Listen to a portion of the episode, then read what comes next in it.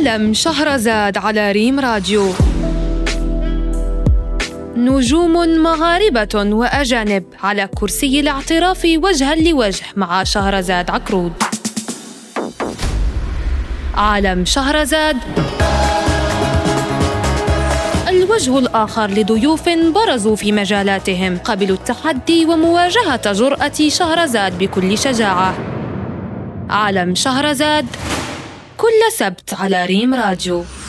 معنا اليوم فنان كبير تعرفوا عليه المغاربة في عدة أفلام ومسلسلات حققت شهرة كبيرة. هو محب المسرح كيشتغل فيه كممثل ومخرج. سخر الجهد ديالو كذلك للدفاع عن الفن والفنانين وأسس زملاء الاتحاد المغربي لمهن الدراما. كيحضر معنا اليوم في عالم شهرزاد باش يقربنا من عبد الكبير الإنسان. وبكل تأكيد غادي نتعرفوا أكثر على من هو رقاقنا الفنان ونهضروا على شخصيته مهنته ومساره النقابي. عبد الكبير رقاقنا معنا اليوم في عالم شهرزاد. مرحبا بكم.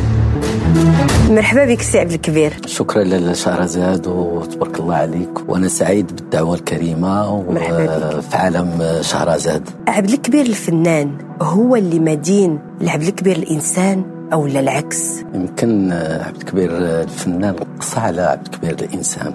قصى عليه بزاف لأن اختيار ديال عبد الكبير الفنان كان اختيار ماشي سهل. أه. يعني وفي ظروف اللي جات ماشي سهلة حتى ان تقصت عليه الظروف وقصت عليه الأسرة وقصى عليه الأب اللي خلاه أنه ما يقبلش يمارس المجال الفني. فهذا خلى أن عبد الكبير الفنان يقصى على عبد الكبير الإنسان وما يخليش هذيك الحياة ديالو تكون طبيعية. عبد الكبير كاكنا أنت ماشي موجود في مواقع التواصل الاجتماعي هو اختيار ديالك. هو اختيار ديالي أنا ما أنا فنان تنعتبر راسي فنان والفنان ما يمكنش أنه يكون في مواقع التواصل الاجتماعي الفنان تيكون في الموقع ديالو الحقيقي اللي هو العمل الإبداعي. ممكن أنك تواجد في المواقع التواصل الاجتماعي من أجل الدعاية لواحد العمل.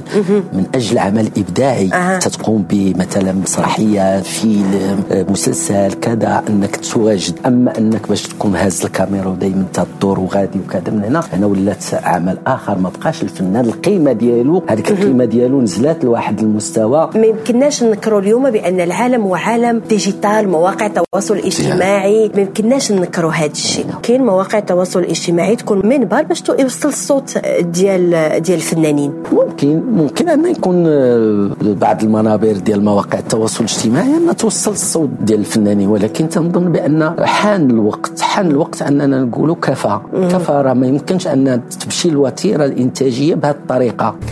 جبران خليل جبران كيقول لا تقبل بالنصف أنت لست بنصف إنسان. نعم ما خصناش نرضاو ابدا بأنصاف الأشياء أو أنصاف الحلول. ما خصناش نقبلوا بنصف الفرح ولا بنصف العلاقة ما عندنا ما نديروا بنصف الأصدقاء. خصنا حب كامل ماشي نصف حب. حيت حنا إنسان ماشي نصف إنسان. تلاقاو في الحلقة الماجيه من عالم شهرزاد السلام عليكم.